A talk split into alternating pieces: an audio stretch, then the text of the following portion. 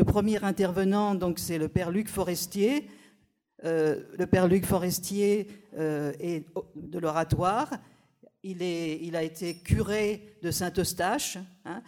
Il est professeur euh, à, notre, à la faculté de, Oh de l'Université de Paris, de Cato, pardon, j'allais dire au Bernardin, c'est terrible, hein, l'appropriation tout de suite, là, voilà. Il est, professeur au Théologicum de, de, la, de la Cato, spécialiste en ecclésiologie, il est directeur du cycle de licence et il, a, il mène un laboratoire de recherche sur la thématique permanence d'Israël et œcuménisme. Et ça, avec justement, avec des orthodoxes, avec des catholiques, avec des protestants. Voilà.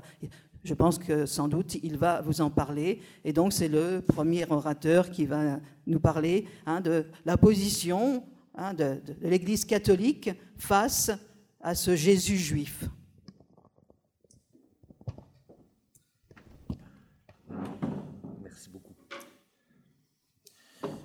Merci beaucoup. Je, me permets d'enlever mon, masque. J'espère que ça, ne gêne personne, mais euh, c'est plus facile pour, euh, pour parler, pour être compris, me semble-t-il.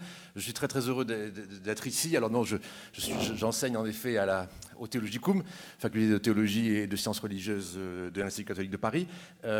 et, et, de fait, je participe avec plusieurs collègues à un laboratoire permanence d'Israël et diversité confessionnelle. J'ai amené quelques, quelques tracts euh, qui seront à votre disposition si vous voulez en, savoir plus. Euh, je, veux aussi signaler qu'il y, en a deux parmi nous, euh, donc Elisabeth et puis Thierry, qui ont participé aux, deux années précédentes. Donc ils peuvent vous en parler de façon expérientielle. Et nous avons publié un livre, alors ça je ne le fais pas circuler parce que maintenant on ne peut plus faire circuler de livres, ce qui pour l'enseignement est extrêmement gênant, il faut bien le dire, mais un livre qui a été publié chez Parole et Silence, euh, dont le titre est euh, Permanence d'Israël et silence de la théologie. Donc une question pour les églises, parce que vous sentez bien que cette question euh, traverse les frontières confessionnelles ô combien. alors, mon propos ce matin est au fond très marqué par la spécialité, ma, recherche, c'est-à-dire l'ecclésiologie, donc la théologie de l'Église. Et du coup, le, titre que j'ai proposé est directement lié à cette recherche. Jésus le Juif, bien sûr, puisque je, vais m'appuyer sur le livre et ce que nous a dit le professeur Abekassi hier. Donc Jésus le Juif et l'Église. Euh, repère pour des, chantiers en cours. Alors évidemment, quand on parle de l'Église, et bien sûr ici mon propos sera de parler de l'Église et des Églises. Vous savez, le mot Église, c'est un mot qui est difficile en français, parce qu'il faut l'employer toujours à la fois et en même temps au singulier et au pluriel. Mais c'est pareil pour le mot écriture, c'est pareil pour le mot évangile. Euh, malheureusement, le français ne permet pas euh, de combiner les deux. C'est une des limites de notre langue. Et donc, euh, quand on dit Église au singulier, surtout en France, on pense Église catholique. En fait, dans mon propos, c'est Église et les Églises. De la même manière, quand on dit l'Évangile ou l'Écriture, on pense à un singulier, alors que vous savez que c'est un pluriel. C'est tout à fait déterminant. Alors, du coup, ici, il faut dire un petit mot, au fond, par rapport à ce que, ce que j'ai entendu hier, partiellement, parce que j'avais cours hier matin, donc je suis arrivé que, vers midi moins le quart, euh, mais de ce que j'ai entendu hier euh, du professeur Abekassi, et puis de ce que j'ai lu surtout dans, dans, son livre, euh, je ne vais pas, bien sûr, essayer de répondre, parce que d'abord, s'il y avait une réponse à faire, ce serait avec lui, évidemment, et dans, un débat. C'est plutôt sous la mode de, de, la gratitude de recevoir les questions qu'il pose, et à mon avis, il en pose de très nombreuses. Moi, je vais en retenir que quelques-unes, forcément. Euh, mais retenir ces questions et puis essayer de voir ce que ça ouvre pour nous euh, euh, en Église, et en particulier en ecclésiologie. Pourquoi? Bah, Parce que, au fond, quand on dit des églises en chantier, nos églises sont en chantier. Alors, me direz-vous, elles sont en chantier depuis combien de temps? Ah, ben depuis le début. Et jusqu'à quand? Eh bien, jusqu'au royaume. Donc, on est tranquille. mais quand on pense église en chantier, dans, dans nos églises aujourd'hui, on pense peut-être, on pense peut-être, peut-être et avant tout, en tout cas dans l'actualité, ou spontanément, si on avait fait un sondage, qu'on vous avait dit, bon, alors pour l'Église aujourd'hui, ou pour les Églises, quelles sont les questions? Ah ben on aurait dit, parce que dans le monde catholique, on aurait commencé par le cléricalisme et les ministères. Certainement, en effet, ce, sont de vraies questions d'ailleurs. On aurait dit aussi, ah oui, mais alors il y a aussi les, les différentes interprétations des Écritures, parce que vous savez très bien que dans les Églises, euh, et pas que dans l'Église catholique ou dans des églises protestantes ou dans les églises orthodoxes, il y a euh, des, disons, des divergences, pour ne pas dire parfois même des oppositions à propos euh, de l'interprétation des Écritures. Puis on aurait dit, ah oui, mais il y a un troisième problème aussi très grave, qui est le rapport aux politiques, au sens le plus large du terme. Spontanément, sans doute, ce sont ces trois questions-là qui auraient émergé si on avait fait un petit sondage à l'entrée pour dire, mais alors, des églises en chantier, pour vous, qu'est-ce que ça veut dire? Et sans doute, vous auriez d'une manière ou d'une autre, honorer euh, ces, trois questions-là, qui, sont des, questions très importantes. Je, ne les néglige pas du tout dans, mon enseignement, euh, et, j'honore très largement ces questions-là. Je fais un cours sur la théologie des ministères. Vous pensez bien qu'on passe pas mal de temps sur ces trois questions, d'ailleurs. En réalité, moi, profitant de ce que le professeur Abekassi ouvre de façon beaucoup plus essentielle à mes yeux, euh, je vais poser trois autres questions. Mais bien sûr, ces trois autres questions que je vais poser, grâce au professeur Abekassi encore une fois, euh, vont sans doute et pourraient éclairer euh, ces, trois, premières questions, ces trois, chantiers. Mais je ne le ferai pas parce que ça serait trop long. Euh, pour moi, il y a au fond, en lisant Armand Abekassi, je me suis posé trois questions. Premièrement, Église ou royaume? Et c'est une question qu'il pose de façon assez radicale, et à mon avis très intéressante, franchement. Euh, Église ou royaume. Euh, que faut-il mettre en premier? Parce que vous allez voir, je vais le citer d'ailleurs, il dit bah, les théologiens chrétiens ou les évangélistes euh, ont transformé l'idée que Jésus se faisait. Voilà. c'est une, une, question assez ancienne en réalité. Je vais essayer de le montrer. Donc, Église ou royaume, pour moi, ça c'est une véritable question. C'est-à-dire, comment est-ce que nous entrons dans la réflexion sur l'Église? Si nous y entrons par la question de l'Église comme telle, on risque assez vite de se poser des questions sur les institutions chrétiennes. Ce pas des questions inintéressantes, mais en fait, ce sont des questions d'un certain type. Si on entre dans la question de l'Église par le royaume, on se pose des questions tout à fait différentes. Donc ça, pour moi, c'est absolument déterminant. Une deuxième question, ça va être, euh, pardon, elle est sur l'écran, accomplissement ou renouvellement? Ah, alors là, c'est un vrai problème. Vous savez que l'accomplissement est une question qui est difficile, il ne faut pas le cacher, dans euh, les relations que nous avons avec nos frères et sœurs juifs. C'est une question qui est difficile. Que voulons-nous dire par accomplissement? Et euh, Armand Abécassi, à plusieurs reprises d'ailleurs, reprend cette question de, l'accomplissement euh, dans son livre. Et vous voyez que ça va ouvrir au fond aux modalités de représentation que nous avons du rapport entre Israël et les églises. Euh, et donc on voit très bien ici qu'il y a un débat, un débat d'ailleurs qui est interne aux Écritures sur les modalités de relation entre Israël et les églises. Et puis une troisième question, euh, qui, je dirais, inquiète, tel que je le perçois. Enfin, en, l'ayant entendu hier et en l'ayant lu, j'ai le sentiment que le professeur Abekassi, et à mon avis à juste titre, est inquiet sur la question de l'universel. Et du coup, ce qui est posé, c'est pour moi la question universalité ou catholicité. Vous voyez très bien quelle est l'originalité du christianisme dans le rapport à l'universel? Car pour moi, il y a une profonde originalité qui se caractérise par cet adjectif tout à fait essentiel de catholique qui, bien sûr, je vais m'en expliquer, ne s'applique pas seulement aux églises qui sont en communion avec l'évêque de Rome. On est bien d'accord avec ça. La catholicité de l'Église, c'est la catholicité de l'Église, pas seulement de l'Église catholique romaine. Même si, bien sûr, il y a un lien, évidemment. Vous voyez, donc trois questions que je vais me poser et, que je vais me poser grâce à Armand Abécassi. Pour moi, ça illustre, si vous voulez, à quel point le rapport avec la permanence d'Israël nous aide, nous chrétiens, à déplacer nos questions, à, au fond, poser ce qui, à mes yeux, sont de vraies questions. je ne néglige pas ce que j'ai dit tout à l'heure sur le cléricalisme, le rapport aux politiques ou l'interprétation des Écritures. Mais simplement, grâce à ici euh, le livre du professeur Abekassi, on, entre dans un autre type de questionnement sur ce qu'est l'Église, et pour moi c'est tout à fait essentiel. Alors, premièrement, donc Église ou royaume, vous voyez, pour moi c'est tout à fait déterminant comme question, parce que, au fond, ça pose immédiatement une interrogation qui traverse le livre euh, d'Armand Abécassi. Mais enfin, est-ce qu'il s'agit d'un peuple ou bien d'individus? Et ici, il y a au fond, dans le livre d'Armand Abécassi, mais s'il n'est pas le seul à dire ça, une sorte de procès qui est fait à la théologie chrétienne, d'avoir fragmenté l'espérance euh, portée par Israël, qui est l'espérance d'un peuple, et d'avoir finalement individualisé cette, espérance, d'avoir au fond privatisé l'attente du royaume pour en faire une pure aventure intérieure. Et en réalité, derrière, cette interrogation, qui à mon avis une vraie question, il y a quelque chose pour moi qui est plus profond, qui est au fond une réflexion sur la fragilité structurelle de l'Église. Attention, quand je dis fragilité, une église fragile, je ne dis pas une église fragile aujourd'hui, le 23 septembre 2020, parce qu'il y a la Covid, parce qu'il y a la sécularisation, ou Dieu sait quoi. Non, une église qui est structurellement fragile. Et qui caractérise, la fragilité caractérise, à mon avis, assez fortement l'église. Euh, pas seulement d'ailleurs, mais aussi. Euh, alors, ici, je m'appuie sur une citation. Donc là, c'est, je, pars, je le ferai chaque fois, euh, d'une citation, parmi tant d'autres, hein, bien sûr, dans le livre d'Armand Abécassi. La théologie chrétienne a préféré interpréter ce réconfort collectif et ce salut d'Israël en lisant les béatitudes comme exclusivement individuelles et spirituelles. Vous savez très bien que dans la deuxième partie du livre d'Armand Abécassi, il lit les béatitudes. Il les lit de façon très très intéressante, il faut le reconnaître, parce qu'il y voit au fond une expression de euh, la manière dont euh, euh, les pharisiens, au fond, se saisissaient de l'écriture et l'interprétaient pour en tirer du neuf.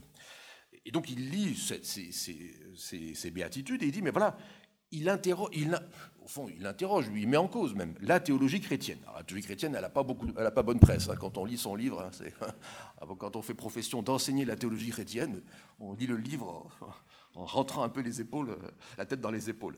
Euh, la théologie chrétienne. La théologie chrétienne, pourquoi? Parce que là où il y avait l'espérance d'un peuple, et c'est l'espérance d'un peuple, du peuple d'Israël, l'espérance d'être sauvé, d'être restauré, d'être installé de façon définitive dans la terre qui promise, d'ailleurs qui est toujours promise, et qui au fond n'appartient même qu'à Dieu. Enfin, en tout cas, installé dans cette terre, une promesse donc collective, paf, on en a fait quelque chose, disons, individuel et surtout spirituel.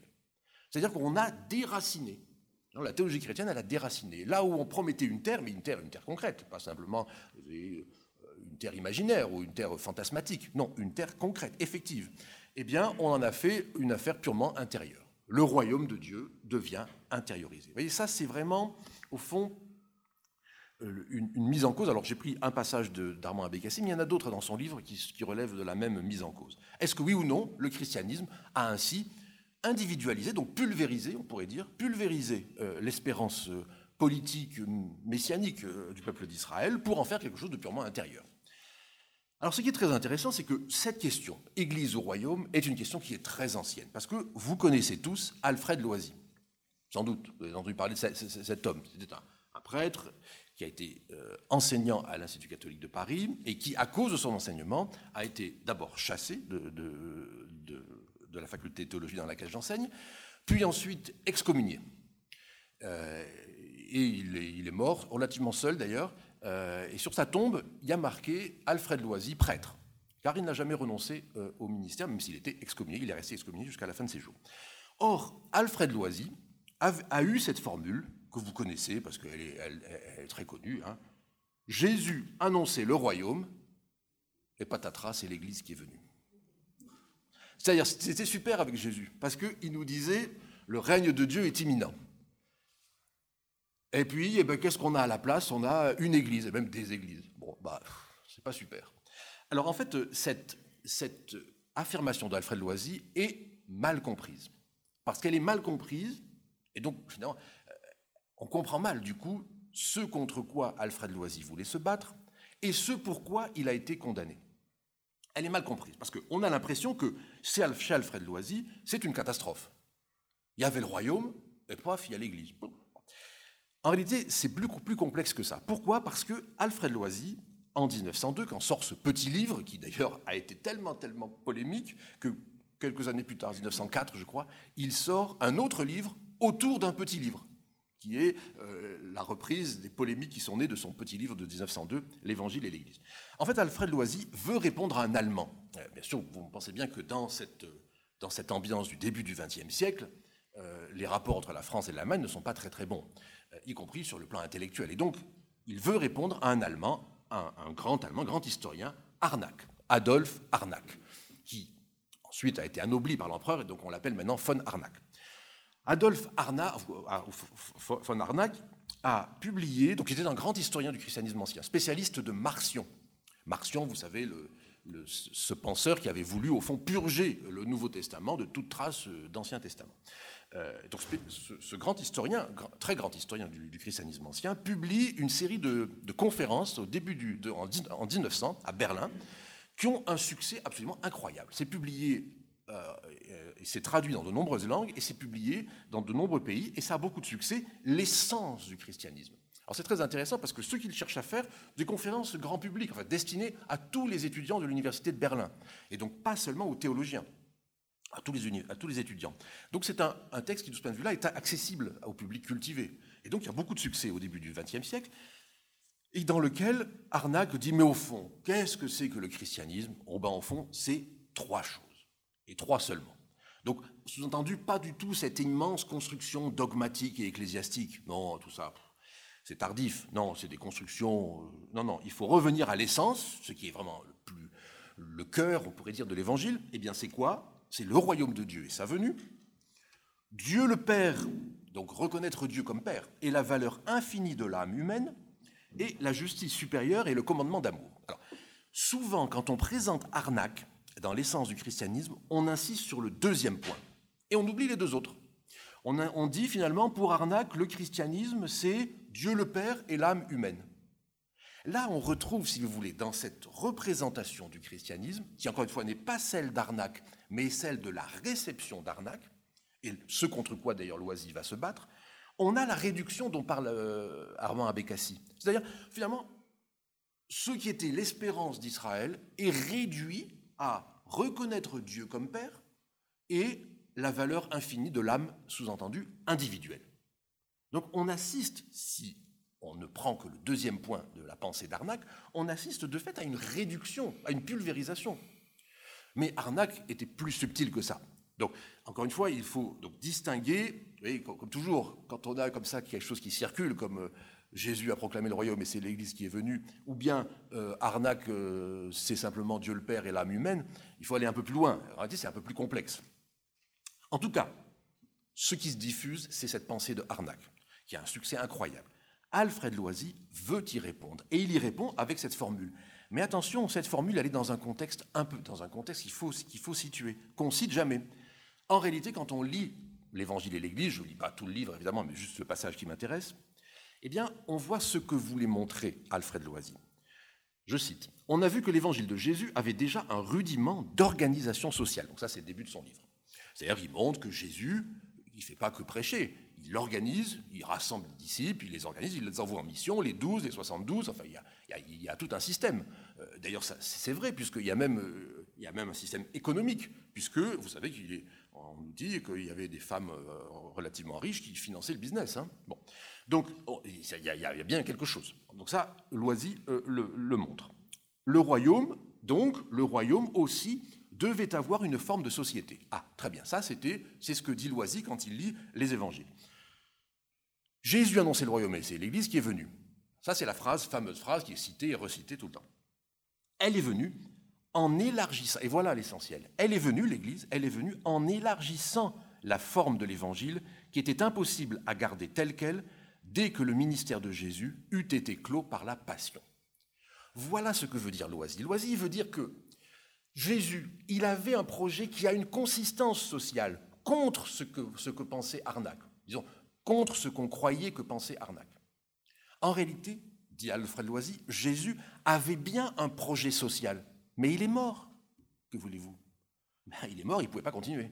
Donc l'Église, c'est la continuité de ce projet social de Jésus, simplement sans lui, parce qu'il n'est plus là. Il n'est plus là, il a bien fallu se débrouiller sans lui. Donc vous voyez, ici, le propos d'Alfred Loisy, c'est pas de dire patatras, c'est l'Église qui est venue, mais heureusement, l'Église est venue pour prolonger la dimension sociale du projet de Jésus. Non, Jésus ne voulait pas que le cultiver Dieu le Père et l'âme individuelle. Non, non, il y avait une dimension sociale et c'est euh, l'Église qui, l'apporte. Alors, vous voyez ici, ça c'est, il faut donc bien comprendre ce que voulait Loisy. Mais pourquoi c'est un problème? Eh bien, c'est un problème parce que, vous voyez que Alfred Loisy se positionne en historien. Et d'ailleurs, il a toujours revendiqué ce titre il est historien. Donc, qu'est-ce qu'on constate? Eh bien que quelqu'un qui s'appelait Jésus est né, qu'il a prêché, on ne va pas super longtemps, mais ça s'est très mal passé pour lui parce que finalement il a été exécuté, il est mort. Après, des gens se réclament de lui. Mais vous voyez ici que pour lui, l'Église n'a pas de rapport avec la résurrection du Christ. C'est hein? Moi qui j'ai fait une bêtise? Euh, C'est simplement, simplement le, le fait que euh, il, est, il fallait bien continuer l'aventure de Jésus. Mais que Jésus soit ressuscité n'entre pas en ligne de compte ici. Voilà pourquoi la solution de Loisy a été problématique à l'époque. Elle est toujours d'ailleurs. C'est-à-dire que ce n'est pas simplement pour des raisons historiennes euh, qu'il y a quelque chose comme l'Église. Elle ne naît pas simplement, disons, de la volonté des amis de Jésus qui, extrêmement tristes de sa disparition, se sont dit ah ben non, on va continuer, c'est pas possible. La résurrection de Jésus, elle naît là, là l'Église, elle naît de la résurrection. Bien sûr, c'est ça qui est absolument déterminant, en tout cas du point de vue théologique. Donc on voit ici, si vous voulez, au fond, pourquoi il y a eu, d'une certaine manière, une non-réception, surtout à l'époque, euh, de ce que disait Alfred Loisy, alors même qu'il voulait défendre la réalité ecclésiale. Mais il voulait défendre la réalité ecclésiale de façon horizontale, sans aucune intervention, au fond, de Dieu, car qui ressuscite Jésus, sinon Dieu lui-même Du coup, on comprend, on comprend ce, comment il faut, sur le plan théologique, encore une fois, donc en confessant la résurrection, comment il faut comprendre l'Église et comment il faut la comprendre comme une réalité fragile. Eh bien parce que l'Église, il faut la penser en tension. Voilà. Non pas simplement à partir de la mort de Jésus, de sa prédication et de sa mort, mais tout autant à partir du royaume qu'il annonce. Vous voyez ici, le regard est complètement différent, évidemment. il ne s'agit pas ici simplement euh, de corriger Arnaque ou, ou, Loisy, mais il s'agit de dire que si nous confessons la résurrection, et donc c'est ce que fait la théologie, si nous confessons la résurrection, alors nous comprenons l'Église pas seulement comme la création humaine des amis de Jésus qui, extrêmement déçus de son départ, euh, ont voulu continuer l'aventure, mais comme une réalité nouvelle qui émerge à partir de la résurrection et du don de l'Esprit Saint, évidemment, voilà pourquoi j'ai mis Pâques, Pentecôte, et puis en attente du royaume de Dieu. Donc autrement dit, l'Église est déterminée tout autant par ce qui est derrière elle que par ce qui est devant elle. Et souvent, on pense l'Église à partir de, disons, de derrière, de, ce qu'il y a de, Jésus, puis de l'histoire. Mais en réalité, l'Église est tout autant déterminée par ce qu'il y a devant, c'est-à-dire euh, le royaume. Alors ça, ça a de, lourdes conséquences, et ça a une conséquence liturgique à laquelle vous pensez immédiatement. À quel moment de la liturgie eucharistique est-ce que l'on dit ceci? L'anamnèse, parfait. L'anamnèse. Pourquoi? Parce qu'à l'anamnèse, on dit trois choses, et on les dit en même temps. Enfin, en même temps, comme on parle, il faut les dire dans un... Enfin, il faut le dire, il y a un ordre d'énonciation, mais on le tient en même temps. C'est ça qui est important à mes yeux. Il était mort, voilà. Il était mort. Jésus était mort. On ne dit pas il est mort, on dit il était mort, on le dit au passé. C'est une réalité du passé. Il est vivant aujourd'hui, ça c'est le réel. Pour nous, chrétiens qui confessons la résurrection, il est vivant, nous ne parlons pas, nous ne disons pas Jésus était juif, parce que ça, ça ne va pas du tout. Nous disons Jésus est juif, ce qui est très différent. Euh, et nous disons il reviendra. Alors bien sûr, ici, nous, montrons cette réalité ecclésiale, nous déployons au cœur de la liturgie eucharistique en montrant bien qu'il y a une tension interne. Et l'anamnèse, pour moi, déploie bien cette tension interne, qui interdit de penser euh, l'Église comme une pure institution voulue par Jésus. Ça a de lourdes conséquences, en particulier en termes de tradition. Car, car la tradition est souvent pensée comme un contenu. La tradition, la tradition demande que. Alors au nom de la tradition, bien sûr, on ne bouge rien. Euh, donc la tradition est souvent pensée comme un contenu qui surplombe, en quelque sorte, euh, nos vies et qui détermine euh, nos vies. En réalité, chaque fois que quelqu'un emploie le mot tradition, il faudrait pouvoir le disons, employer par un autre mot qui est identique, quand on prend le mot grec paradosis, c'est-à-dire la transmission. Qu'est-ce que c'est que le christianisme? C'est ça une course de relais. C'est-à-dire que, en réalité, nous ne faisons pas que nous placer sous l'autorité d'un passé qui euh, pèse sur nous, mais nous transmettons une réalité vivante, alors là, signifiée par ce bâton, c'est bien sûr qu'une image, en vue de quoi? En vue, de, en vue du royaume. Parce que la course de relais, elle ne vaut pas pour elle-même. La course de relais, c'est toujours en vue d'un but. Et puis, vous savez que c'est l'équipe qui gagne. Donc, une équipe à plusieurs qui gagne en fonction de, le premier arrivé et, l'équipe, toute l'équipe gagne.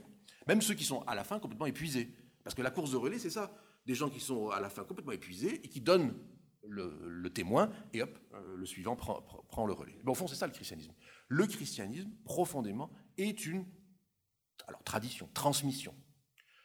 Ça a de lourdes conséquences parce que cette tradition, elle est déterminée par ce qu'il y a derrière et par ce qu'il y a devant. Ce qu'il y a derrière, c'est la mort et la résurrection du Christ et le don de l'Esprit Saint. Ce qu'il y a devant, c'est euh, le, euh, le, royaume de Dieu. Et ça a de lourdes conséquences parce que parce qu'il n'y a pas de transmission automatique. On ne naît pas chrétien, on le devient. Phrase de Tertullien du IIIe siècle. On ne naît pas chrétien, on ne le devient. Le fruit de l'union d'un bon chrétien et d'une bonne chrétienne est un païen ou un juif s'ils sont juifs d'origine. Et il faut le baptiser ou la baptiser. Donc il n'y a pas de transmission automatique. C'est ça la fragilité de l'Église. La fragilité de l'Église, elle tient à cette tension même. C'est-à-dire que ce n'est pas automatique. Ça n'est pas automatique. Il n'y a aucune automaticité. Et parmi nous, ceux qui ont des enfants, des petits-enfants, des neveux, des nièces, savent bien que ce n'est pas du tout automatique. Alors ça, ça a de lourdes conséquences parce que du coup, vous voyez, penser l'Église, c'est penser l'Église à partir de, disons, l'attente du royaume. C'est penser l'Église comme une opération de transmission. C'est penser l'Église, au fond, comme une anticipation du règne de Dieu, et pas d'abord comme une institution organisée, etc. Donc ça, ça a de lourdes conséquences pour la manière dont on pourrait honorer les trois autres questions. Mais je vais venir à ma deuxième et trois questions initiales, vous savez, sur le cléricalisme et tout ça. Euh, je vais venir à ma deuxième question, vous voyez très bien comment ça change les choses. Et bien sûr, c'est lié, parce que du coup, si euh, c'est une anticipation du règne de Dieu, comment penser du coup l'articulation avec Israël? Est-ce un accomplissement ou un renouvellement? Ici, il faut bien le dire qu'il y a une vraie difficulté, il faut bien le dire, il, faut, il, faut, le reconnaître. Pourquoi? Eh bien parce que, disons, accomplissement peut avoir deux sens, je vais le montrer, très différents. Le même mot français peut avoir deux sens très différents. Remplir ou achever. Et du coup, ça nous aide à comprendre les différentes modalités internes au Nouveau Testament dans le rapport entre Israël et les églises. Alors, remplir ou achever. Pourquoi? Eh bien, ça, Armand Abekassi le, dit très fortement. Page 301-302, il nous dit ceci. Les évangélistes ne cessaient de comparer les lois de la Torah et la conduite de ces personnages à celles de Jésus, dont ils voulaient montrer la supériorité. Donc là, c'est plus les théologiens chrétiens qui sont un peu sous le grill, c'est les évangélistes. Ils étaient convaincus que leur christianisme était réellement l'accomplissement et l'épanouissement du judaïsme. Ils étaient persuadés aussi que telle était la pensée de Jésus. Vous voyez donc la double erreur, quand on lit les professeurs Abécassi, des, des évangélistes. C'est que, un, ils pensent le christianisme comme un accomplissement du judaïsme, et deux, ils font croire que Jésus pensait cela. Alors que nous dit Armand Abécassi, ah mais pas du tout. Jésus, et d'ailleurs au fond, il, a, raison, il s'appuie sur deux passages en particulier de l'évangile de Matthieu, Matthieu 10, 6 ou Matthieu 15, 24, quand Jésus dit, alors 15, 24 c'est la rencontre avec la cananéenne, Jésus dit, mais je ne suis venu que pour les brebis perdues de la maison d'Israël, voilà, hein, euh, pas les autres. Et alors c'est ce qu'il avait dit d'ailleurs à, ses apôtres en les envoyant, 10, 6, hein, allez vers les brebis perdues de la maison d'Israël, c'est la même formule. Alors ici, il faut bien comprendre qu'il y a une vraie difficulté. Cette difficulté, que pointe parfaitement euh, cette citation euh, d'Armand Abégassi, à mon avis, c'est que accomplir traduit deux racines grecques. Le verbe accomplir en français traduit deux racines grecques très différentes, enfin complètement différentes Une première qui veut dire pléro. Alors pléro, ça donnait plir et remplir en, français. Pléro, bah, ça, veut dire, bah, ça veut dire remplir. vous avez des trous, ah bah, vous les remplissez. C'est tout plat. Donc, sous-entendu, le Nouveau Testament vient remplir les trous, les creux de l'Ancien Testament. C'est la plénitude, c'est plein. Mais vous avez un deuxième sens du mot accomplir, qui est l'accomplissement, qui est le télos. Le télos. Alors là, c'est tout à fait différent. Là, ça veut dire c'est dans le temps. Ça veut dire c'est terminé. Euh, tout à l'heure, à la fin de la journée, la journée sera terminée et on partira. Voilà. Euh, ben, c'est terminé, c'est terminé. Il n'y a plus rien à faire, il n'y a plus rien à dire, on s'en va. Euh, alors ça, c'est deux choses, deux sens tout à fait différents. Alors on peut les illustrer, par exemple, l'accomplissement. Ben, l'accomplissement, on le voit dans un, verset que vous connaissez bien, Isaïe 7, 14, que Matthieu 1 reprend. Matthieu 1 reprend en disant, là où, Isaïe annonçait le signe qu'une jeune femme est enceinte et qu'elle enfante un fils, Matthieu dit, ah, ah ben oui, bien sûr, tout cela arriva, donc c'est le récit de l'Annonciation, tout cela arriva pour que s'accomplisse ce que le Seigneur avait dit par le prophète, voilà que la Vierge, et évidemment ici on choisit la Septante parthénos, le mot grec parthénos qui veut dire Vierge, voici que la Vierge concevra et enfantera un fils auquel elle donnera le nom d'Emmanuel, ce qui se traduit Dieu avec nous. Voilà. Donc ici on voit bien, si vous voulez, l'opération de, remplissage. Il y avait un sens, un sens un peu en creux, mais quel est cet enfant Quelle est cette jeune femme Matthieu, lui, bah, explique, ah ben non, mais ça, il n'y a pas de problème. Cet enfant, euh, bah, c'est Jésus, et cette, femme, qui est une vierge, c'est Marie. Facile. Donc ça, c'est l'opération, disons, de, remplissage. On remplit un, creux de l'Ancien Testament par une information, une, nouveauté, une nouveauté euh, de, des évangiles, de, la vie de Jésus. Mais il y a une autre manière de penser l'accomplissement dans un passage particulièrement célèbre de l'évangile de Jean, qui là dit le télos, c'est-à-dire l'achèvement.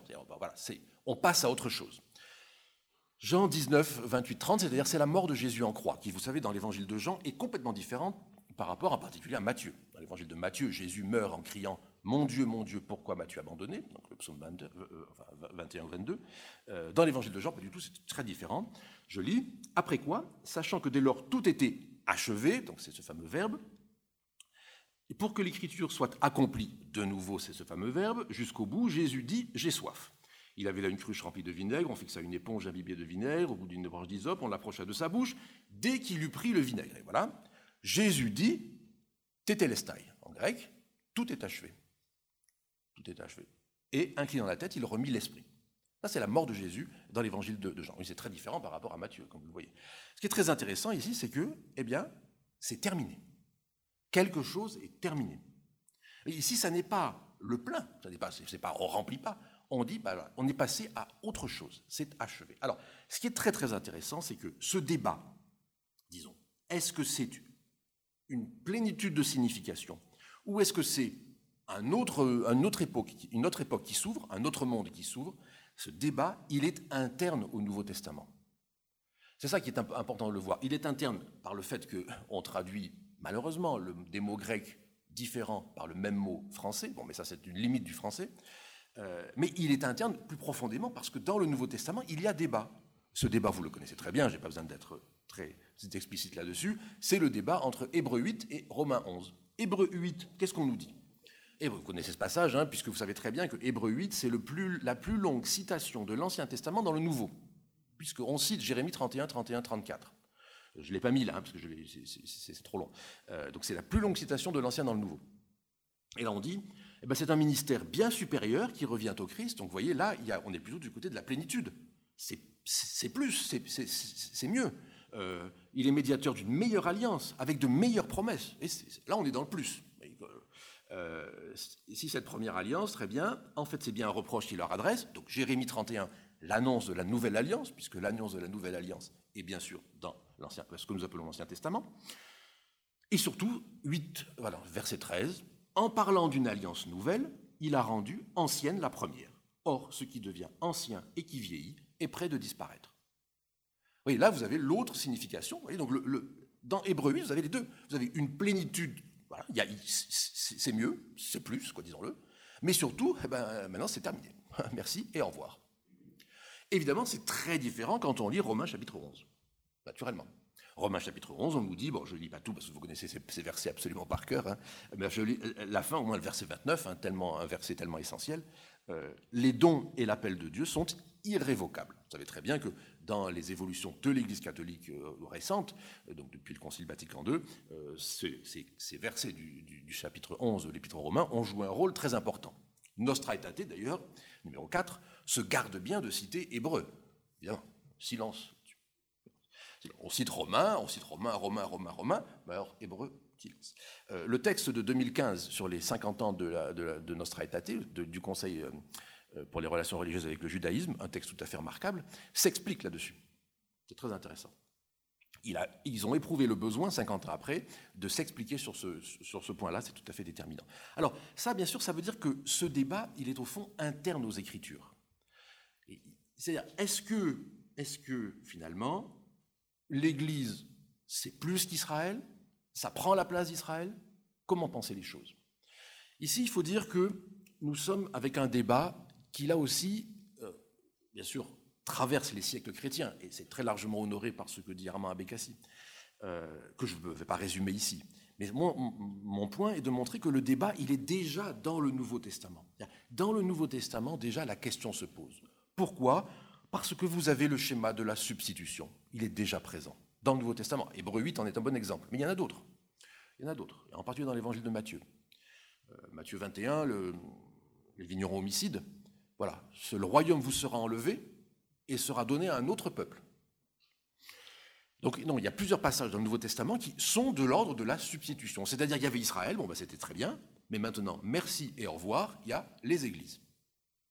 Donc ce schéma de la substitution, il faut bien dire que l'une des grandes difficultés que nous avons aujourd'hui, maintenant que nous prenons conscience du danger dont il est porteur, euh, eh c'est qu'il est quand même présent dans, le Nouveau Testament. Donc il faut bien s'en expliquer.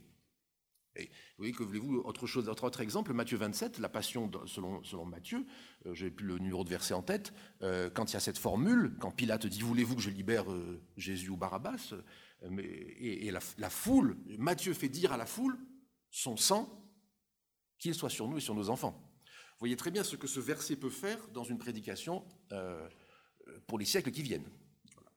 Donc, euh, ici, il faut bien comprendre que ce schéma de la substitution, il est aussi présent dans le Nouveau Testament. Voilà, c'est que c'est clair. Après, vous avez le deuxième schéma que nous connaissons très bien, c'est celui de la greffe. Alors ça, il est bien connu parce que c'est Romains chapitre 9 à 11. Alors très mobilisé depuis, euh, par, les églises, euh, depuis la Shoah, bien sûr, et puis, alors pour l'Église catholique, depuis Vatican II. Et la greffe par-ci, et la greffe par-là. Alors la greffe, on dit, bah, Paul était sûrement pas un très très bon botaniste parce que c'est pas, pas dans le bon sens. Bon, ici, peu importe, c'est la greffe. La greffe dit quelque chose. La greffe dit quelque chose parce qu'elle dit quelque chose d'un rapport profondément essentiel. C'est-à-dire que du coup, le rapport qu'il y a avec euh, le peuple d'Israël n'est pas un rapport qui est enfermé dans le passé. C'est un rapport pour aujourd'hui. Le greffon vit grâce à l'arbre sur lequel il est greffé, évidemment. Donc c'est quelque chose qui est déterminant. Donc on sort complètement du schéma de la substitution. Et donc le débat, il est vraiment interne au Nouveau Testament. Mais il y a un troisième modèle qui n'est pas souvent, euh, euh, déployé, et qui, moi, me tient à cœur parce qu'il est rédigé par celui dont je porte le prénom. C'est-à-dire le corpus lucanien, Luc et Acte. Si vous avez, vous avez sans doute remarqué qu'il y a une parabole, une unique parabole de tout le Nouveau Testament, qui n'a pas de conclusion. On ne sait pas ce qui se passe. Cette parabole, c'est la parabole du père prodigue, des deux fils, du fils prodigue, enfin ce que vous voulez. Luc chapitre 15, verset, 15 à 32, je crois. En tout cas, c'est verset 32.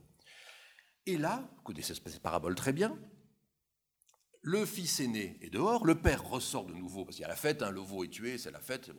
Le, le, père ressort, comme il avait fait pour le fils cadet, il ressort, il le supplie d'entrer, mais Luc ne conclut pas. On ne sait pas si le fils aîné est entré ou pas il y a là une sorte de suspension. Alors ce qui est très intéressant, c'est que ceci se retrouve ailleurs dans le corpus lucanien. Quand vous prenez en particulier la finale, du corpus lucanien, c'est-à-dire la fin du livre des actes. À la fin du livre des actes, Paul, qui ne finit pas sur la mort de Paul d'ailleurs, ce qui est assez curieux, la fin du livre des actes, ça finit par Paul à Rome, bien sûr, puisqu'il a fait appel à l'empereur, il est citoyen romain, donc on l'emmène à Rome. Et que se passe-t-il à Rome? Eh bien, il rencontre, il a une rencontre, une rencontre très pacifiée d'ailleurs, avec des juifs de Rome. Car il y a déjà à l'époque, ça on le sait par l'histoire, il y a plusieurs groupes, plusieurs synagogues, plusieurs groupes de juifs à Rome. Et là, il y a une rencontre qui est tout à fait décrite et mise en scène par Luc, par, la narration lucanienne, pour dire, ben non, non, mais c'est bien, Paul discute avec, est accueilli et puis entre en relation avec les juifs de Rome. Ça, c'est très important parce que ça montre, ça donne finalement aux Juifs de Rome une importance considérable dans, disons, le schéma lucanien. Il y a un plan l'œuvre de Luc. Hein. Ça commence en Galilée, ça passe, à Jérusalem, mort et résurrection du Christ, puis ça va jusqu'aux confins de la terre, représenté ici par Rome et donc par l'Empire qui se veut universel. Alors, ce qui est très important, c'est qu'il y a quelque chose qui est de l'ordre de, la reconnaissance, au fond, euh, d'un rôle tout à fait singulier accordé au peuple d'Israël bah, jusqu'à aujourd'hui, d'une certaine manière. Mais c'est encore plus vrai, et pour moi c'est encore plus d'importance, par un petit verset tout à fait énigmatique, Acte chapitre 15, verset 21. Acte 15, 21. Alors, Acte 15, vous connaissez, hein, c'est ce qu'on appelle l'Assemblée de Jérusalem. De grâce, n'employez pas le mot concile.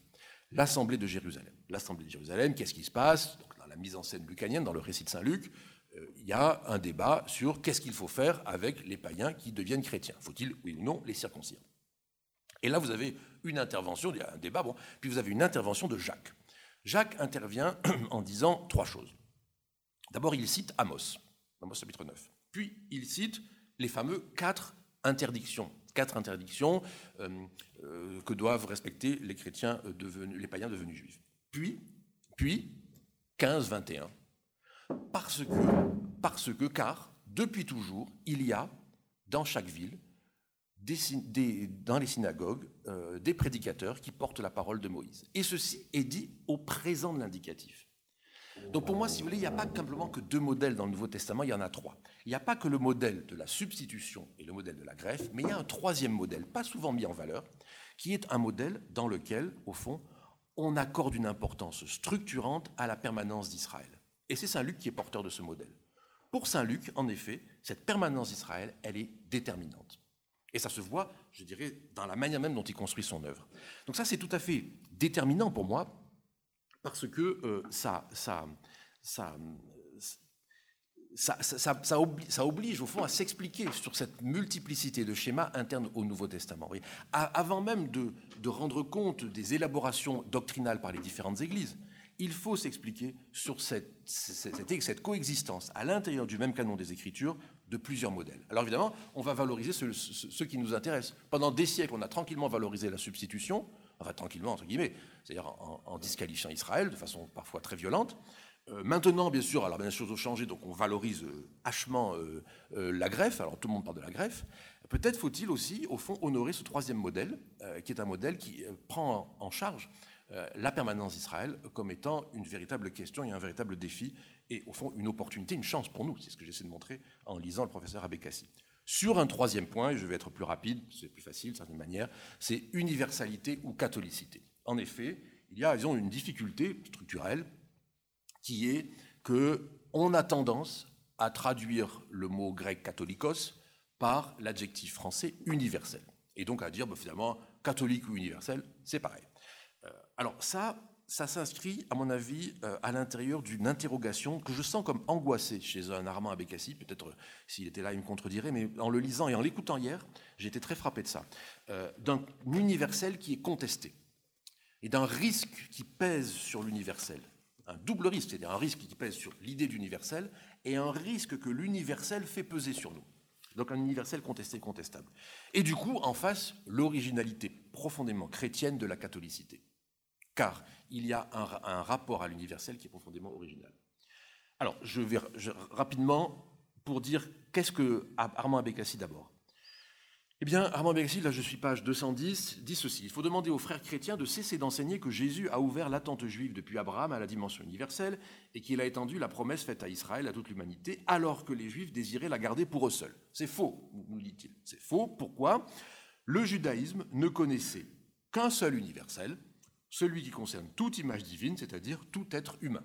Fond derrière, c'est la conviction que celui qui libère le peuple hébreu euh, de l'esclavage d'Égypte est celui qui en réalité est le créateur de toute réalité. Donc du coup, il y a bien un universel. Très bien. Donc, n'accusons pas le judaïsme de manquer à l'universel, au contraire, il en est porteur il ne connaissait qu'une seule singularité, celle qui est porteuse de l'universalité. Universalité et singularité sont indissociablement liées l'une à l'autre. Voilà, le point pour Armand Bécassi qui est très important. Il a redit hier à deux ou trois reprises au moins dans ce que j'ai écouté. on l'embrasse bien. Hein. Euh, de loin. Euh, euh, il, a dit deux fois, c'est le risque de penser l'universel comme écrasant les singularités. C'est-à-dire l'universel comme étant celui d'une boisson qui est vendue dans le monde entier, qui est un poison, fabriqué par un, pharmacien d'Atlanta et qui a la même formule partout. Je ne dirai pas le nom de la boisson. Euh, oui, ça c'est universel qui écrase. Il le dit d'ailleurs, il le dit un peu plus loin, par des alliances, par des calculs d'intérêt, par la politique, par l'économique et par la violence, les nations passent leur temps à chercher la formule qui unirait les hommes et les peuples elle s'efforce de faire advenir l'universel dont tout le monde rêve et qui rassemblerait les religieux et les laïcs, les cultures et de la planète, les anciens et les modernes, etc., etc. Bref, un rêve qui est en fait un cauchemar, celui de Babel. Et il a cité, alors dans le livre je ne l'ai pas trouvé, ou je, peut-être mal lu, mais hier à l'oral il l'a cité en effet, Babel. Ah, Babel.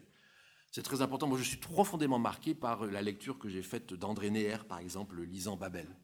Euh, dans mon cours sur l'Église, Babel joue un rôle très important parce que je montre à quel point, enfin j'essaie de montrer à quel point la lecture contemporaine du, mythe de Babel nous aide à, décrypter le risque totalitaire dont est porteur ce projet, ce projet babélien. Et que, évidemment, le judaïsme et le christianisme sont du côté de l'anti-Babel. Que donc Babel n'est pas une punition, mais un salut que Dieu a introduit dans l'histoire. Bon, je passe là-dessus. Simplement, on voit très bien le souci qui est le sien. Alors, ce qui est très intéressant, souci que je partage alors là à 200%, un universel contesté. Il est contesté parce qu'on est devant une fragmentation de l'humanité. Euh, la pandémie a montré à quel point les frontières se sont refermées, les États se sont, se, sont, se sont refermés sur eux-mêmes, et à quel point les instruments du multilatéralisme sont fragilisés. En particulier, on le voit dans l'Assemblée générale euh, en, ce moment, de l'ONU. Euh, mais l'universel est aussi menaçant parce qu'il risque d'être porteur d'une idéologie qui écrase les autres. L'universel républicain dont nous sommes porteurs, par exemple, a été, en France, je veux dire, a été aussi, a pu justifier des pratiques coloniales extrêmement problématiques. Voilà. Donc, il y, a, bien, une vraie menace. Alors, du coup, du coup, quelle est, à mes yeux en tout cas, devant cette, provocation euh, très juste à mes yeux du, professeur Abekassi, eh bien, quelle est l'originalité chrétienne de la, euh, alors je peux faire dans le bon sens, je mets tout le truc, l'originalité chrétienne de la catholicité. Là, je cite Lumen Gentium numéro 13, mais je ne vais pas commenter pour laisser un peu de temps pour la, discussion, euh, simplement pour dire qu'au fond, il y a dans, euh, dans la manière dont l'Église catholique comprend la catholicité deux choses à dire. Un, elle n'épuise pas la catholicité de l'Église. donc l'Église catholique n'épuise pas la catholicité de l'Église, premièrement. Et deuxièmement, elle comprend la catholicité de l'Église comme une façon très originale d'avoir accès à l'universel. Pourquoi? Eh bien, je vous lirai si ça vous intéresse. Je lis simplement ce passage-là. Grâce à cette catholicité. Voilà, la catholicité, qu'est-ce que c'est? C'est l'échange des dons, pour le dire d'un mot. La catholicité n'est pas l'universalité d'un modèle qui s'impose partout, mais la reconnaissance de l'échange des dons. Grâce à cette catholicité, je cite Lumen Gentium numéro 13, donc le Concile Vatican II, chaque élément apporte aux autres et à toute l'Église ses propres dons, échange de dons. De sorte que le tout, comme chaque partie, profite du fait que tous communiquent entre eux et travaillent dans l'unité et sans restriction à la perfection de l'ensemble. Voilà. Échange, échange des dons de tous et de chacun. Pourquoi? Eh bien parce que dans l'Église, dit Lumen Gentium, il y a divers peuples. Vous voyez ici, il y a bien un seul peuple, le peuple de Dieu, mais il y a divers peuples il y a une diversité des peuples. Pensez au JMJ où chacun vient avec son, enfin, quand, ça existe, vient avec son, son, drapeau, etc. Et les Espagnols chantent toute la nuit, etc. Euh, ça, j'ai connu. Euh, il y a divers états de vie. Il y a divers états de vie, voilà, différentes manières de se situer dans l'existence. Et c'est heureux, c'est une diversité réconciliée. Il y a des églises particulières. ça, ça veut dire des églises locales. Ici, on est dans l'église de Paris, présidée par, euh, par l'archevêque. et puis il y a d'autres églises ailleurs, qui sont bien sûr très différentes les unes des autres elles sont dans la communion de l'Église. Alors bien sûr, ici, vous avez une manière interne à l'Église catholique de penser cette catholicité, évidemment, puisque ça donne une primauté à une passe particulière, une primauté à l'évêque de Rome. Je, passe là-dessus. Mais surtout, et je cite ici le texte de nouveau, de là enfin découle l'existence entre les éléments qui composent l'Église, donc c'est tous ces éléments, les peuples, les églises particulières, les divers états de vie, euh, des liens d'union intime en ce qui concerne les biens spirituels, les ouvriers apostoliques et les ressources matérielles. Vous voyez, la catholicité de l'Église, c'est donc l'échange des dons qu'il faut entendre comme des dons spirituels, de prière, on prie les uns pour les autres, mais des dons de personnes, d'hommes et de femmes, qui vont pendant une partie de leur vie, voire toute leur vie, euh, dans telle ou telle église, et nous savons que c'est tout à fait d'actualité depuis, depuis longtemps, et aussi d'échange de biens. Voilà, donc c'est ça au fond la catholicité. C'est-à-dire la catholicité, si vous voulez, c'est pas l'imposition d'un modèle unique, mais c'est la reconnaissance d'une forme de, réconciliation des singularités. Je conclus en disant que ici, grâce au professeur Abekassi, encore une fois, et je le remercie vivement, à mon avis, on peut poser, à partir de la question Jésus et l'Église, trois questions essentielles pour comprendre ce qu'est l'Église. Comprendre qu'il faut partir du royaume, mesurer que il y a une pluralité de, relations internes au Nouveau Testament entre euh, Église et Israël, et enfin qu'il y a au fond des moyens, un chemin ouvert pour une, catholicité qui, respecte, qui soit un appel à l'universel en respectant les singularités. À partir de là, il sera à mon avis beaucoup plus facile d'honorer les autres questions que j'ai simplement agitées en début de, de séance, et il faudrait pour ça sur euh, une autre conférence, c'est-à-dire le rapport au cléricalisme, le rapport aux politiques, le rapport euh, euh, aux écritures. Mais d'une certaine manière, ici, on voit en œuvre ce que la permanence d'Israël implique pour nous, c'est-à-dire une permanente remise en cause de nos propres constructions théologiques.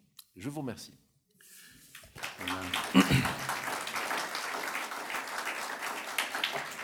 Merci donc au, père Luc Forestier de nous d'avoir lu pour nous d'abord euh, le livre d'Armand Abécassis et d'avoir tiré euh, ses interpellations donc dans, ces trois euh, champs qu'il a explorés, Église ou royaume, l'accomplissement ou renouvellement, christianisme, accomplissement ou renouvellement, et puis la question de l'université, de la partie ou du particularité du peuple juif ou de l'Église et de rapport à l'universalité pour tous les hommes. Donc, si vous avez donc maintenant des questions, euh, voilà, donc euh, à poser à notre intervenant, eh bien, il les accueille euh, et y répondra. Je ne sais pas s'il y a un micro dans la salle, j'en sais rien, mais comme c'est assez petit, peut-être qu'il suffit d'enlever son masque et de se lever peut-être pour poser une question.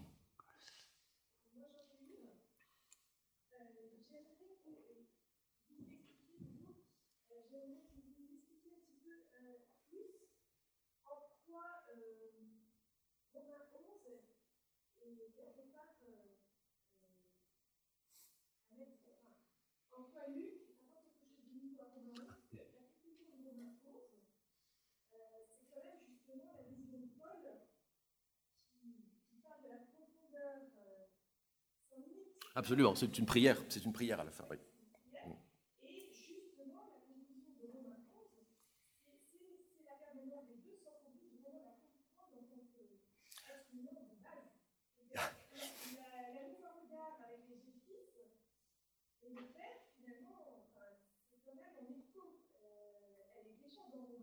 Oui, alors vous avez parfaitement raison. Et d'ailleurs, euh, souvent, quand on cite Romains 11, on s'appuie davantage sur la grève que sur la prière. Or, c'est une des difficultés. C'est que d'abord, c'est Romains 9 à 11 qu'il faut lire, et pas uniquement se préoccuper de la greffe. Mais moi, je voulais simplement montrer que, si vous voulez, toutes ces réflexions qu'il y a eu, disons, depuis 70 ans, peut-être même un peu plus, parce qu'au fond, euh, euh, il faut peut-être remonter à 47, à Selisberg, euh, sur, le, sur, sur le, ce que c'est que cette... comment on peut penser l'existence d'Israël aujourd'hui euh, on, se sont beaucoup appuyés sur ce modèle de la greffe, en essayant de comprendre comment la greffe fonctionne. Voilà. Donc moi, je, voulais simplement signaler que le modèle lucanien, lui, n'entre pas dans le détail, donc n'a pas de modélisation, mais simplement fait cohabiter les deux. Mais vous avez parfaitement raison sur le fait que euh, Paul finit par euh, profondeur, ô sagesse, et donc lui-même d'ailleurs interrompt sa propre pensée. Ah non, ça sûrement pas, en effet. Oui. C'est dans. Oui, alors c'est-à-dire que là, il faut prendre tout le corpus paulinien. Il faut prendre tout le corpus paulinien, parce que dans le corpus paulinien, il y a aussi un Thessalonicien 2, 14, 16.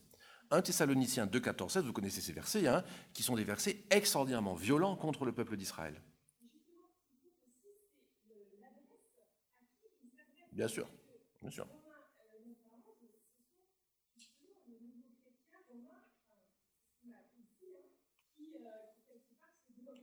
Bien sûr, bien sûr. Les détenteurs authentiques, évidemment. Mais. Ah non, Thessalonicien. C'est un Thessalonicien. Oui. oui, bien sûr.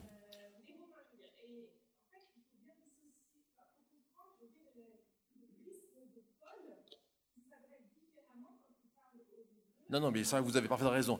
Mais en tout cas, ce qui est important pour moi, c'était de montrer qu'il n'y avait pas que ces deux modèles de la substitution et de la greffe. Et, je pense que si vous voulez, euh, euh, il y en a peut-être d'autres d'ailleurs, hein, parce qu'après tout, euh, je ne dis pas qu'on on épuise, mais je pense qu'on s'est beaucoup intéressé aux greffes pauliniennes, à raison, mais qu'il y a d'autres modalités qui sont au fond plus, qui n'entrent pas dans la manière dont les choses s'articulent. Parce qu'au fond, le problème de la greffe, c'est que ça implique, c'est le problème devant lequel on est. Comment représenter les liens entre Église et Israël? Or, vous voyez, la greffe, elle représente quelque chose elle, crée une image, parce qu'on a tous vu, a, il y en a qui sont des jardiniers parmi nous, euh, et, donc on a tous vu ce que c'était que la greffe. Or, l'intérêt de la position lucanienne, c'est que c'est irreprésentable. Donc c'est là où je dis que c'est... Euh, mais de fait, vous avez raison sur le fait que Paul, euh, évidemment, ne prétend pas tout résoudre. Moi, ce qui me frappe surtout, c'est que s'il finit par une prière qui, au fond, s'achève sur il, balbutie. Je, ne sais pas quoi dire et je prie. Bah, bah, aux sagesse. Et, voilà. et ça, c'est très, très impressionnant, surtout chez quelqu'un qui, écrivait comme Paul. Merci.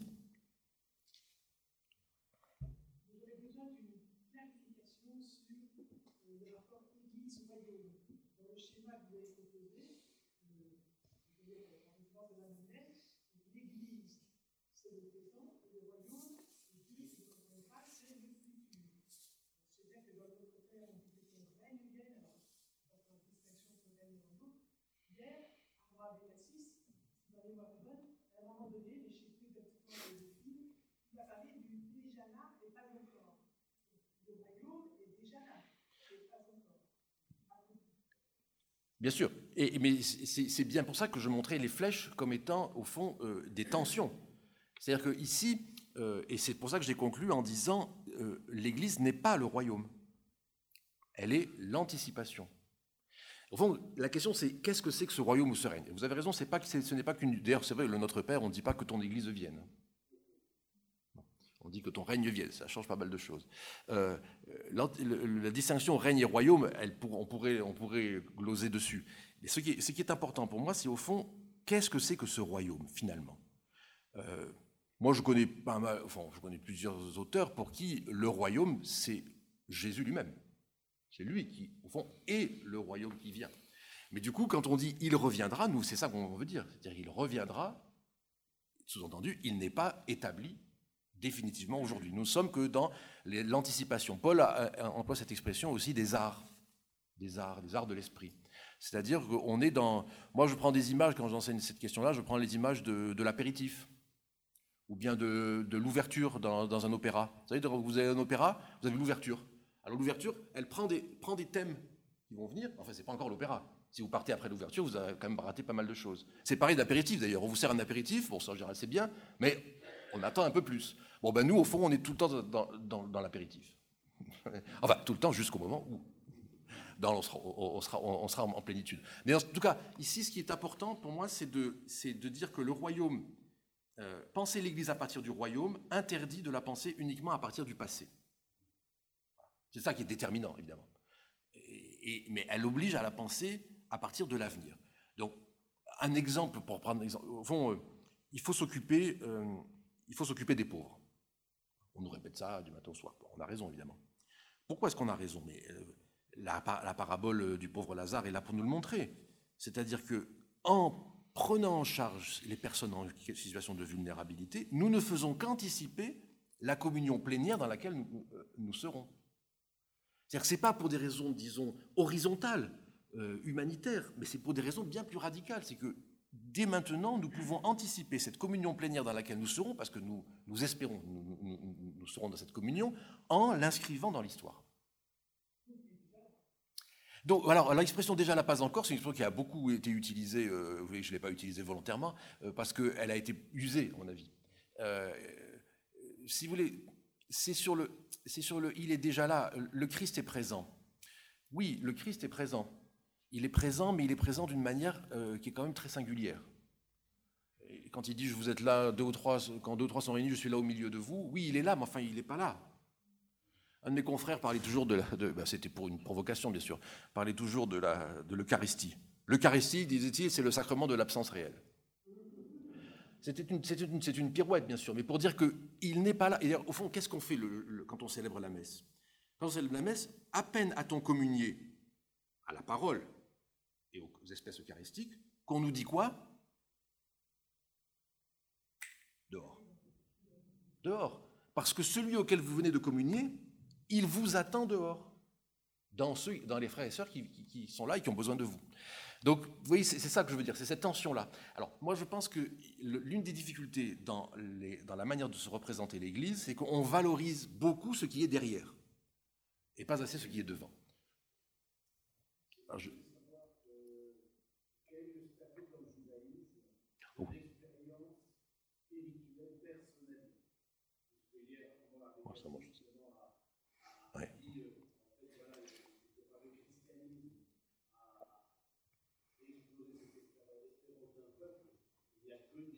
Oui, tout à fait, tout à fait.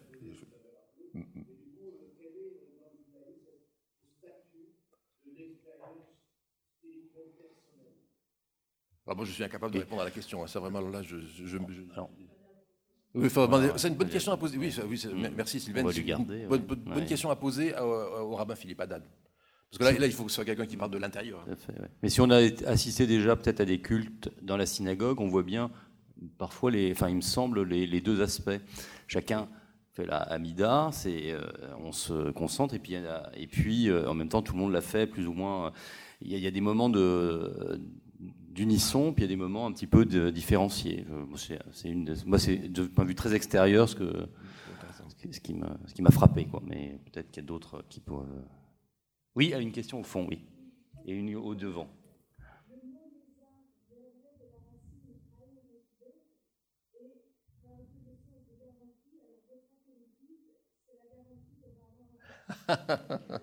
vous avez raison. C'est vrai que c'est vrai. vous avez raison.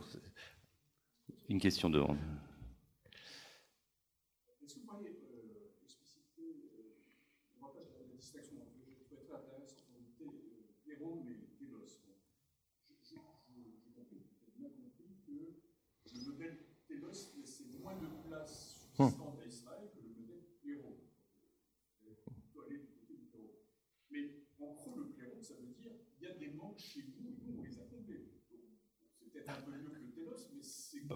Avez raison. Dénonciation implicite. Il y a des manques dans, dans, dans, le judaïsme. Est-ce que c'est vraiment tellement supérieur? Est-ce que le modèle Pierrot est tellement supérieur? De ce point de vue C'est une très bonne question, merci de la poser, vous avez raison. Évidemment, les deux sont porteurs de risques, vous l'avez parfaitement senti. Et de fait, j'ai tendance à penser que l'accomplissement au sens d'achèvement est plus risqué, donc ça, ça, apparaît dans mon propos, et vous avez raison, je, je, je, je suis pas loin de le penser. Mais moi, j'ai été frappé euh, par euh, euh, en relisant Paul Beauchamp. Vous, voyez qui est Paul Beauchamp, donc un le grand exégète jésuite euh, euh, qui a beaucoup travaillé sur ces questions-là, et qui dit l'accomplissement est un exil du texte. L'accomplissement nous sort du texte. Autrement dit, l'accomplissement des Écritures, ce n'est pas le Nouveau Testament, ce n'est pas l'Église, c'est le Christ. Oui, alors, mais, bien sûr, mais le mot exil de l'Écriture, le exil de l'écriture. C'est-à-dire, au fond, euh, parce que le, risque d'accomplissement des écritures, c'est de nous de laisser croire qu'on reste dans le monde du texte. Et ce que montre Paul Beauchamp dans cette, dans, ça m'a beaucoup frappé. C'est au début du deuxième tome de Accomplir les Écritures. Et euh, je l'avais pas, en le relisant, ça je me suis dit, mais oui, c'est vrai. L'accomplissement, en fait, nous fait sortir du texte. Ah ben alors, non, mais du coup, eh ben, alors,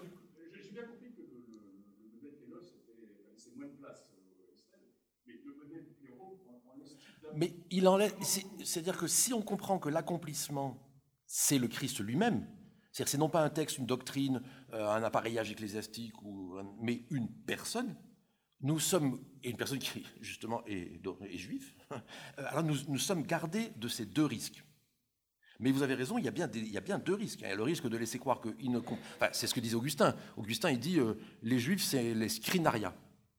C'est. C'est-à-dire les juifs, c'est il porte, le c'est l'esclave qui, quand l'enfant du maître va à l'école, parce que l'école à cette époque-là n'est que pour les, riches évidemment, euh, il, a un esclave qui porte les livres, parce qu'il peut pas, le pauvre, chéri, bon. Donc il porte les livres. Alors donc et le scrinaria, c'est celui qui porte les livres mais qui n'y comprend rien, il ne sait pas lire. Eh ben, euh, Augustin nous dit ça, il dit, euh, dans un passage, je ne sais plus la référence, mais il dit les juifs c'est scrinaria, c'est-à-dire qu'ils portent les écritures sans les comprendre. Donc évidemment, si on a cette idée-là, donc ils ont il, y a, des creux et nous on apporte les pleins, on risque vraiment de tomber dans une forme de substitution. Mais moi je pense qu'on sort de, cette, de ce risque dont est porteur toute pensée de l'accomplissement en, comprenant que l'accomplissement nous fait sortir du texte. Et, nous, et au fond, et la personne de Jésus-Christ.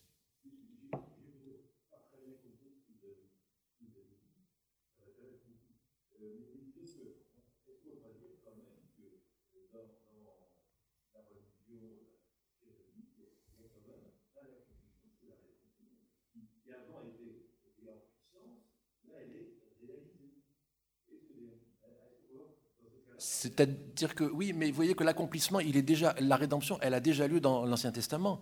Le peuple d'Israël, enfin, le peuple hébreu, sort est sauvé par la main puissante. Oui, mais si vous voulez, il ne faudrait pas laisser croire que le problème, si vous voulez, c'est que ce que nous disons de Jésus-Christ est à la fois une innovation, mais une innovation qui, au fond, euh, s'inscrit dans quelque chose qui est déjà là.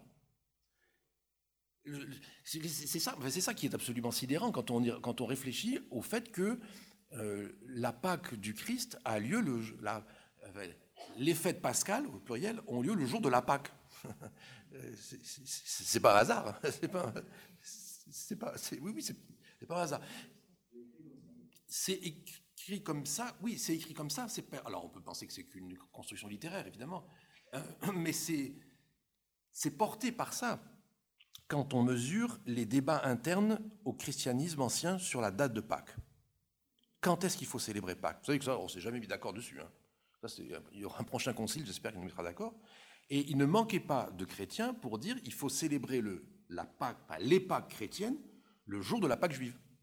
Donc que ce soit, soit un dimanche, un jeudi, hein, parce que ça, ça, tombe, le calendrier tombe. Et puis finalement, la décision a été de célébrer le dimanche, enfin le samedi soir. Euh, mais, c'est donc un débat. Ça veut dire que pour, le christianisme ancien, cette articulation était tout à fait jugée comme essentielle.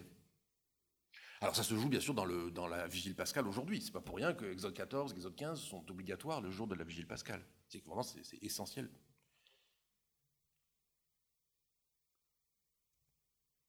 D'autres questions? Il y a encore avant la pause? Je, laisse quelques tracts ici pour ceux que ça intéresse. Je fais de la pub, excusez-moi. Oui. Très bien. Voilà.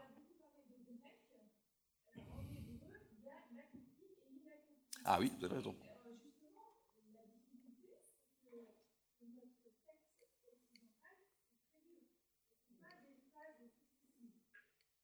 Ça dépend des langues. Hein. vous savez qu'il y a d'autres langues. Je pense au polonais, par exemple. Le polonais a de, l'accompli et de, l'inaccompli. Il y a des formes. Ça dépend des langues. Mais nous, c'est sûr que passé, présent, futur. Hein. Ça, c'est.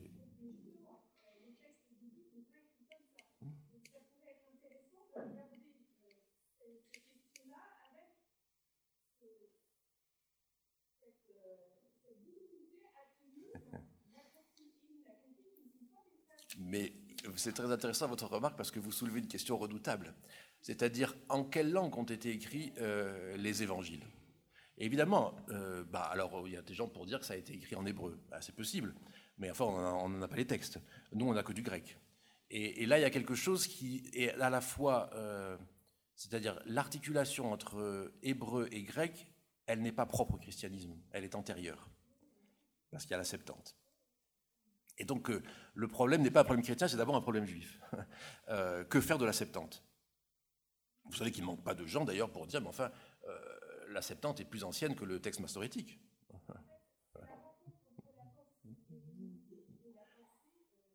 Mais elle n'est pas proprement chrétienne.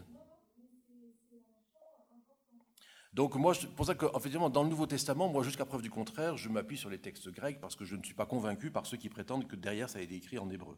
Qu'il y ait des hébraïsmes dans tel ou tel passage, ça, c'est absolument évident.